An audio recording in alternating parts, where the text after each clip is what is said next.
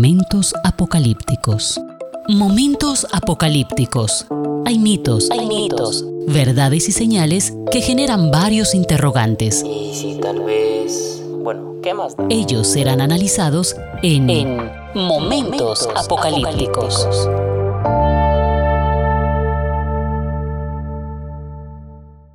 Hola, ¿qué tal? Sean todos bienvenidos otra vez a Momentos Apocalípticos. Soy Javier Montoya y estaré con todos ustedes a través de estos momentos, precisamente con la característica de la literatura apocalíptica. Ya hemos visto algo sobre esto y sobre todo concentrados en el primer capítulo. Continuaremos en el mismo capítulo mirando otros aspectos importantes de cómo comprender la literatura apocalíptica. Porque hay algo y es tenemos que captar el sentido de la literatura apocalíptica. ¿Y cómo debemos hacer esto? ¿Cómo debemos entender y enseñar algunas de estas características especiales de la literatura apocalíptica? Pues bien, uno tiene que mirar algo. Y es que el Apocalipsis es mucho más directo de lo que nos puede parecer a todos nosotros. La clave está en simplemente reconocer la función de estas características como es lo que he estado haciendo o enseñándoles a todos ustedes. Lo primero que uno tiene que hacer también para poder entender o captar el sentido de la literatura apocalíptica es tratar de leer como si fueran simplemente descripciones gráficas y no como si fueran instrucciones que nos estuvieran dando a través de los símbolos. Entonces, teniendo en cuenta esto, no nos sería difícil entender la razón por la que este texto de Apocalipsis ha inspirado a tantos artistas, escritores, cineastas y en fin, un sinnúmero de personas en el mundo para hablar precisamente de este tema de Apocalipsis.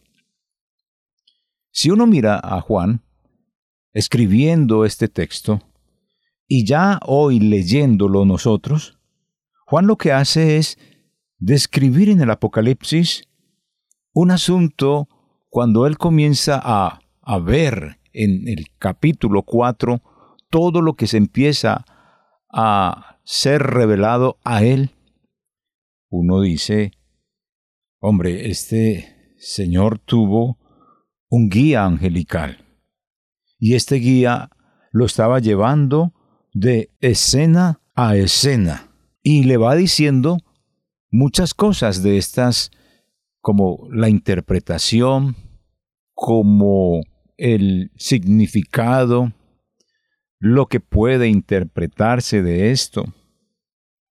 Así que si nos imaginamos a este hombre precisamente allá en los cielos, o sencillamente en esa en ese viaje que hizo llevado por el Espíritu, uno empieza como a meterse con él y con él a mirar todas estas cosas y comenzamos entonces a descubrir, a descubrir qué, como que si añoráramos, como si quisiéramos lo que Él vio verlo nosotros.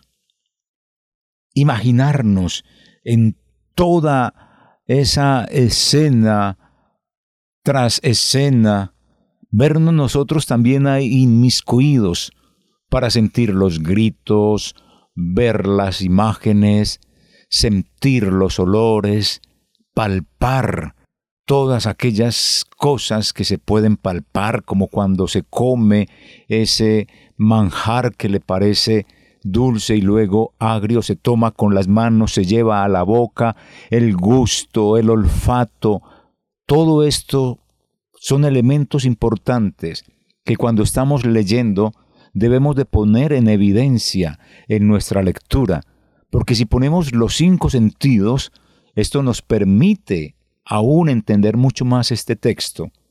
Por eso hay que captar el sentido de la literatura apocalíptica. Y precisamente como les dije, tenemos que saber leer estas descripciones gráficas y no interpretarlas, estos simbolismos o estos dibujos como instrucciones, no. En sí tienen una descripción que es la que nos va a hacer entender qué es lo que Juan pretende con eso. Por ejemplo, cuando nosotros nos detenemos y empezamos a escuchar el pasaje de Apocalipsis 22, 1 y 2, nos vamos a percatar inmediatamente que son imágenes extrañas y son imágenes imposibles. Simplemente escuchemos este texto, Apocalipsis 22, 1 al 2.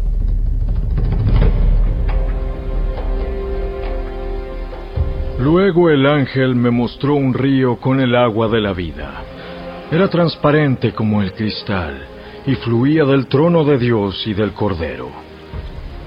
Fluía por el centro de la calle principal. A cada lado del río crecía el árbol de la vida, el cual produce doce cosechas de fruto, con una cosecha nueva cada mes. Las hojas se usaban como medicina para sanar a las naciones. Si usted escuchó bien el texto, aquí hay unos elementos importantes que son muy directos. Pero aquí hay que observar algo.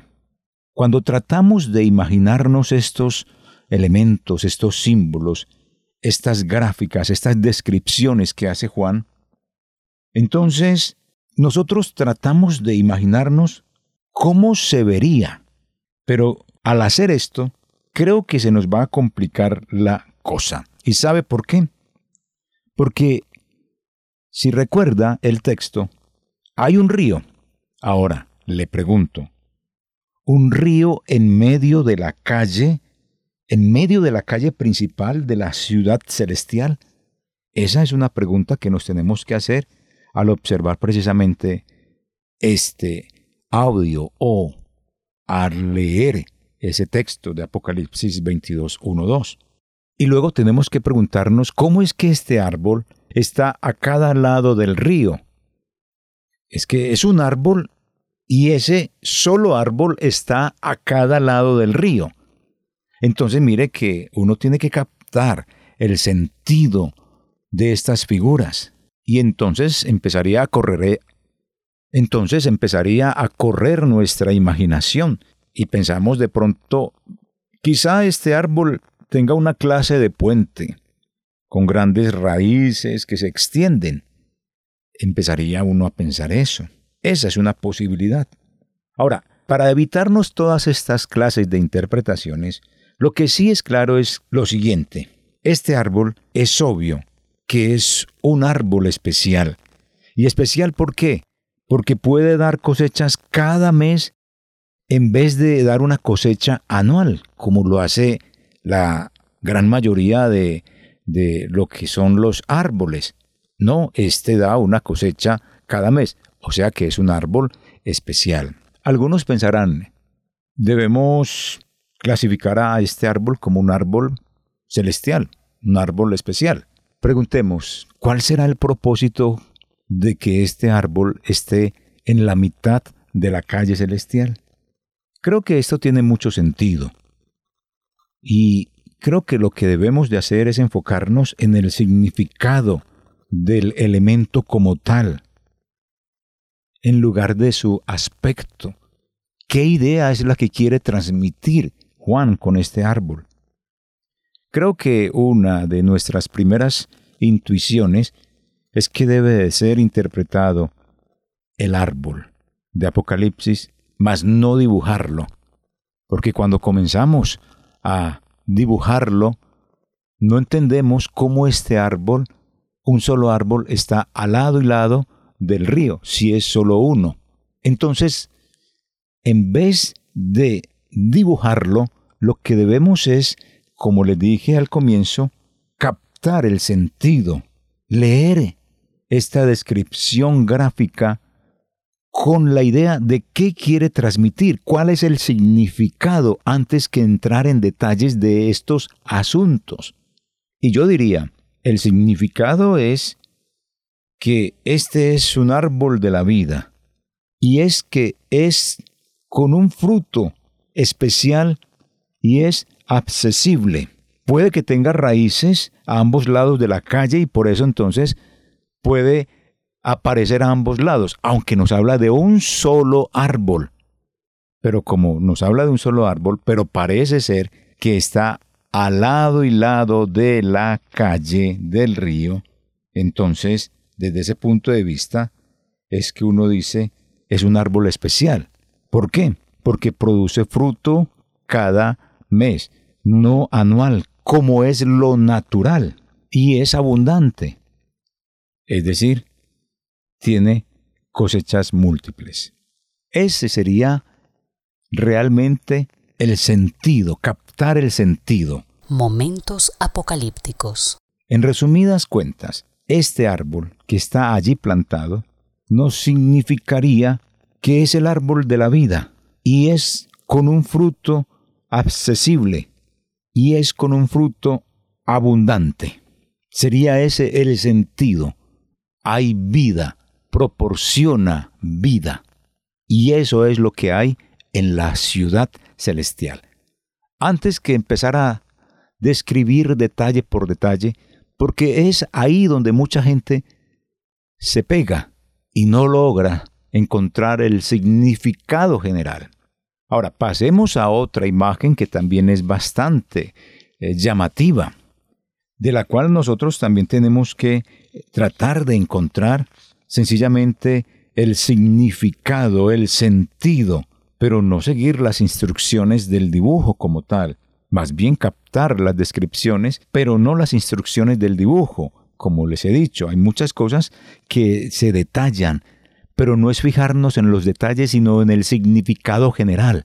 Tomar la foto, mirar la panorámica, mirar quién está en la foto como tal, sin ponernos a mirar los detalles de que allí había un pequeño árbol o allí había otra persona metida en esa foto. La idea era captar precisamente un objetivo, y era una persona o un árbol. Los otros detalles son secundarios. Observemos el siguiente ejemplo. Escuchemos lo que dice Apocalipsis capítulo 1, versículos 14 al 16. La cabeza y el cabello eran blancos como la lana, tan blancos como la nieve, y los ojos eran como llamas de fuego. Los pies eran como bronce pulido refinado en un horno, y su voz tronaba como potentes olas del mar. Tenía siete estrellas en la mano derecha, y una espada aguda de doble filo salía de su boca. Y la cara era semejante al sol cuando brilla en todo su esplendor.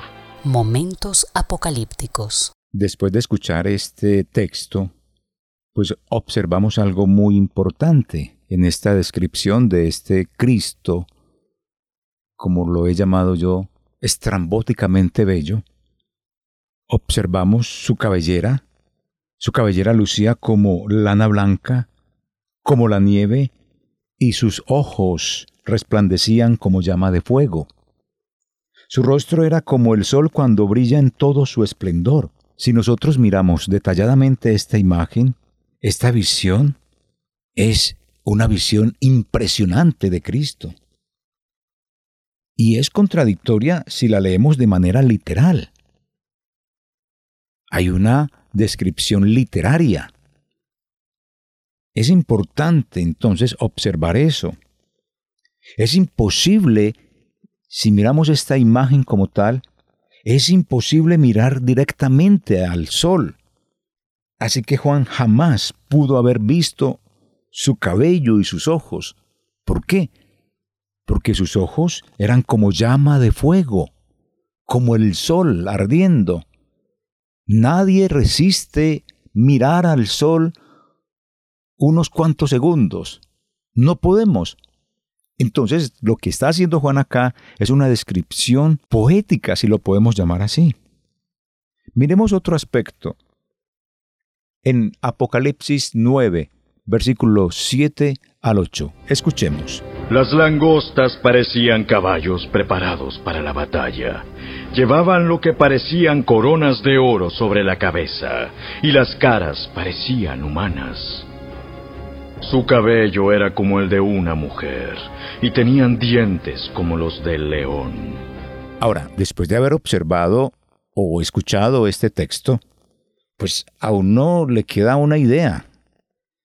Este aspecto de langostas, como de caballos equipados para la guerra, con cabeza algo parecido a una corona y con una cara semejante a un rostro humano. El cabello que parecía cabello de mujer y dientes como de león. Esta figura realmente, cuando yo la leo, cuando la escucho como en este caso, esta es una imagen de mitos y leyendas como las que vivimos aquí en nuestra ciudad. Esto no puede ser una descripción de algo en el sentido de que tengamos que venir a mirar cada detalle como tal para encontrarle su significado, no. Juan está tomando de la mitología del pueblo que subyace o que está alrededor de la iglesia floreciente en aquel siglo primero de en esa región de Asia, los mitos y las leyendas para describir lo terrorífico del mal, para describir la opresión que ellos pueden estar viviendo o a la cual se acercarán. No tratemos de tratar de encontrar el significado de estas pequeñas cosas como cuando dice allí que serán las langostas, que eran como caballos equipados para la guerra. No, sencillamente son mitos y leyendas con las cuales él quiere decir, hay una destrucción, o vendrá algo contra ustedes. Pero no entrar en esos detalles con los cuales usted se puede perder en el significado real que quería expresar Juan. En Apocalipsis 15, 2 dice lo siguiente. Vi delante de mí algo que parecía un mar de cristal mezclado con fuego. Sobre este mar estaban de pie todos los que habían vencido a la bestia, a su estatua y al número que representa su nombre. Todos tenían arpas que Dios les había dado, y entonaban el canto de Moisés, siervo de Dios, y el canto del Cordero. Y cuando allí se dice eso, que vio un mar como vidrio mezclado con fuego, pues uno dice, ¿cómo es posible que se mezcle el mar como vidrio con fuego? Y en otra parte nos habla de mezcla también de sangre. ¿Y cómo puede el fuego sostenerse en el agua, mezclado? Porque uno sí puede ver que sobre las aguas hierve o sale una llama cuando hay algún desastre ecológico como los que producen nuestras guerrillas en nuestra región o en los países donde se produce petróleo cuando hay atentados. Uno logra ver en las noticias esas llamaradas que surgen en pleno mar precisamente cuando hay estos desastres o en nuestra naturaleza. Pero aquí la clave está en que era un mar como de vidrio y mezclado con fuego. El fuego dentro del agua y el agua dentro del fuego. Esto es literario, no literal. Momentos apocalípticos. Entonces, no hay necesidad de hacer aparecer derrames de petróleo en llamas. Aquí sencillamente nos está hablando de cosas literarias, poesía, y esa es una de las características de la literatura apocalíptica que debemos de tener presente para no enredarnos en pequeños detalles, es captar la idea general del cuadro, no mirar los detalles, las minucias. No, por favor, trate de mirar la idea general y principal que estos cuadros, que estos símbolos, que estas figuras están representándonos. Y de esa manera usted no se va a ahogar en la interpretación, sino que más fácil va a captar precisamente el sentido de lo que Juan quiere decir. Ojo entonces, esta es una de las características u otra de las características de la literatura apocalíptica, captar el sentido general, captar el sentido literario de ese texto, y no trate de seguir las instrucciones del dibujo. No, La descripción gráfica nos trata de enseñar algo. Capte esa enseñanza antes que meterse en detalles y en minucias. Otro aspecto que uno tiene que ver también dentro de lo que es la literatura apocalíptica es identificar las imágenes. Hay que tener en cuenta lo siguiente, y es que el género apocalíptico no es la única literatura que utiliza precisamente imágenes. No, si miramos la poesía, la poesía la usa con mucha frecuencia y en todo tiempo. Así que literatura apocalíptica y literatura como poesía toma una imagen sacada de un aspecto de la vida y la coloca junto a otra, y a menudo de manera sorprendente para tratar de darnos una idea de lo que se pretende comunicar. Lo que sucede en la literatura apocalíptica es que cuando se da esto de tomar una imagen sacada de la vida real o sacada de nuestra cotidianidad, una imagen que conocemos, por lo general Juan lo que hace es darle un nuevo significado, un significado profundo, un significado importante. Y su propósito es que se lea en forma literaria, no literal. Eso es muy importante. ¿Y qué quiero decir con forma literaria y forma literal? Por ejemplo, literal, digámoslo así. El Sol es la estrella más grande que existe en este planeta o en este sistema solar. Y si digo en forma literaria lo siguiente, tus cabellos son como la luz del sol. Si usted capta la idea, estoy hablando en dos formas. Literal, el sol es el astro rey del sistema planetario y en forma literal, cuando digo tus cabellos son como el sol, estoy diciendo que sus cabellos son como monos, no son negros, son claros y eso es forma literaria. Es lo mismo con las imágenes en Apocalipsis. Eso lo debe captar usted, por favor, para que entienda la lectura, la saboree con agrado y pueda captar el sentido que expresa Juan cuando nos habla precisamente de esos textos. Pongo este otro ejemplo. El reino de Dios es como un grano de mostaza. No leemos de manera literal, sino literariamente. Es decir, desde el punto de vista literario. En otras palabras, lo interpretamos según exige su género literario, y las imágenes en Apocalipsis se leen según su género literario. Ahora, la diferencia consiste en que la literatura apocalíptica desarrolla más las imágenes, nos saca del ámbito de lo ordinario y nos lleva al terreno de lo sobrenatural, a una clase de mundo que los mitos y las leyendas de las culturas mundiales describen para darnos un significado distinto o una idea que es la que se pretende dar en ese momento. Es por eso que en este texto de Apocalipsis llegará el momento en que nos tendremos que enfrentar con bestias, y bestias hermosas, bestias fantásticas, con múltiples cabezas, y con un panorama de gente en todas las direcciones, cada una con un fin distinto. Pero sí hay una cosa que debemos de tener presente. Y es que nuestro enfoque al leer estas figuras o estos símbolos debería de ser el mismo que usamos cuando nos encontramos con imágenes en la poesía bíblica o en las parábolas. No meternos en el asunto de la descripción de esas figuras, sino en captar el sentido que quieren decirnos. El sentido con el cual Jesús las dijo como las parábolas, o el sentido que Juan quiere que entendamos cuando nos habla de bestias con múltiples cabezas. Es captar el sentido, no ir a describir que una cabeza y un cuerno esto significa. Eso no tiene sentido realmente. Momentos apocalípticos. Debemos entonces identificar el posible significado de la imagen a partir de su contexto. Yo creo que los primeros lectores de Juan entendieron el texto de Apocalipsis tal como nosotros entendemos hoy los dibujos animados del mundo político del día de hoy, cuando le sacan caricaturas al gobierno cuando sacan, cuando sacan caricaturas de una situación de nuestra nación, sea situación de crisis política, de humor, de tristeza, de picardía.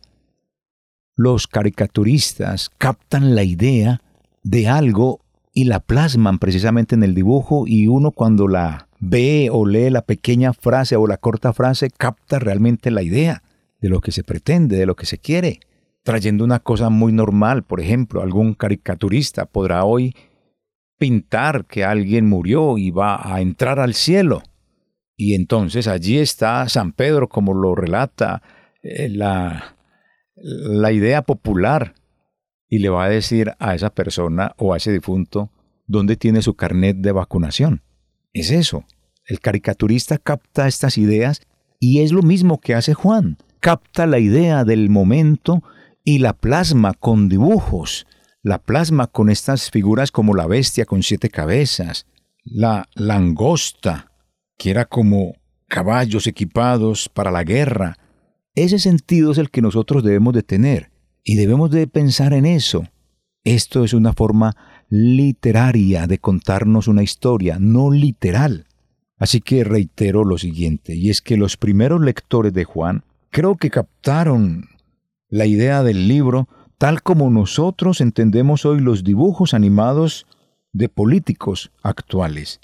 Porque los políticos actuales, con sus situaciones particulares, estas las captan precisamente estos caricaturistas y hacen figuras mordaces y a veces controversiales, pero su objetivo es obvio. De inmediato es mostrar de una manera, con un dibujo, algo bueno o malo, algo que va a hacer quedar en ridículo a una persona o la va a exaltar. Lo mismo sucede en Apocalipsis, porque cuando se habla de la bestia, la primera bestia, se está hablando en ese momento del poder político.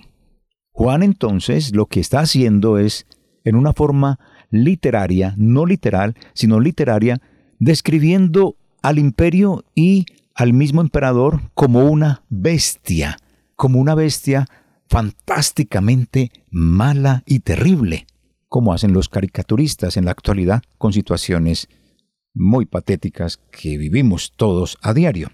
Ahora, Estamos tan alejados del tiempo de Juan que esto nos causa cierta dificultad para entender esas figuras. Así que, para los pocos casos donde el resto de la Biblia no nos ofrece pistas, es posible que necesitemos ayuda de los comentaristas que han dedicado toda su vida a la investigación de estas situaciones en la Escritura, en la Biblia.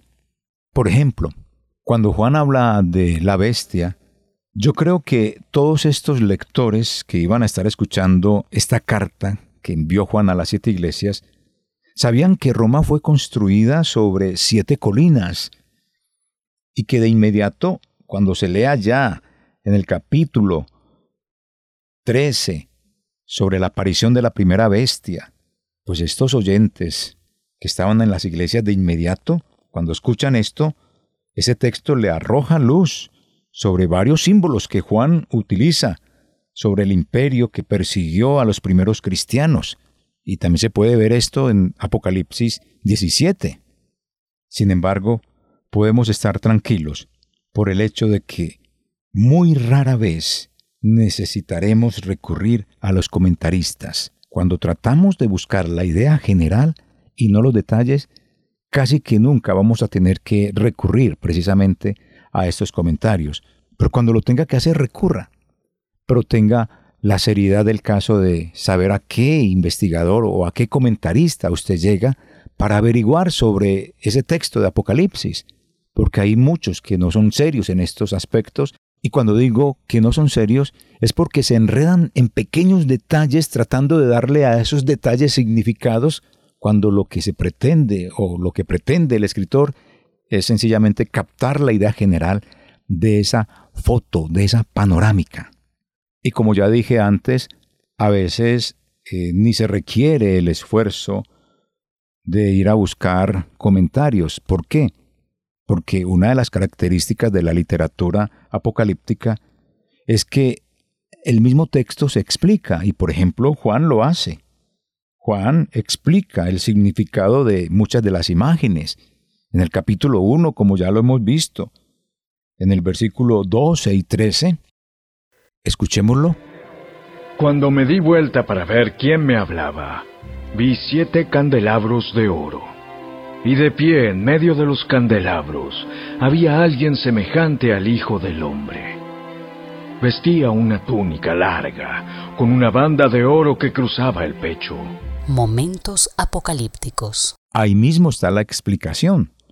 Juan dice, me volví para ver de quién era la voz. Y cuando se volteó lo que vio fue siete candeleros de oro. La otra imagen que vimos y que ya la explicamos fue cuando Juan explica o muestra la explicación que da Jesús del misterio de las siete estrellas que están en las manos precisamente de Jesús y de los siete candeleros de oro.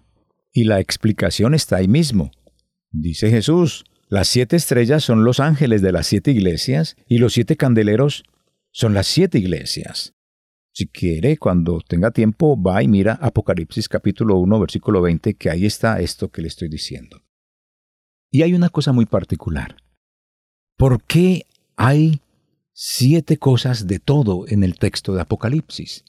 ¿Por qué a esta clase de literatura le obsesiona tanto los números?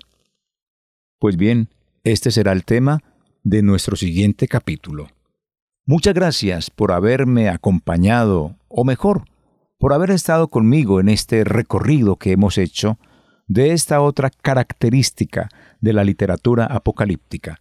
Recuérdela, la característica que hemos visto hoy es captar el sentido de lo que quiere decir el autor, mirar la panorámica, y no detenernos en esos pequeños detalles que no tienen sentido.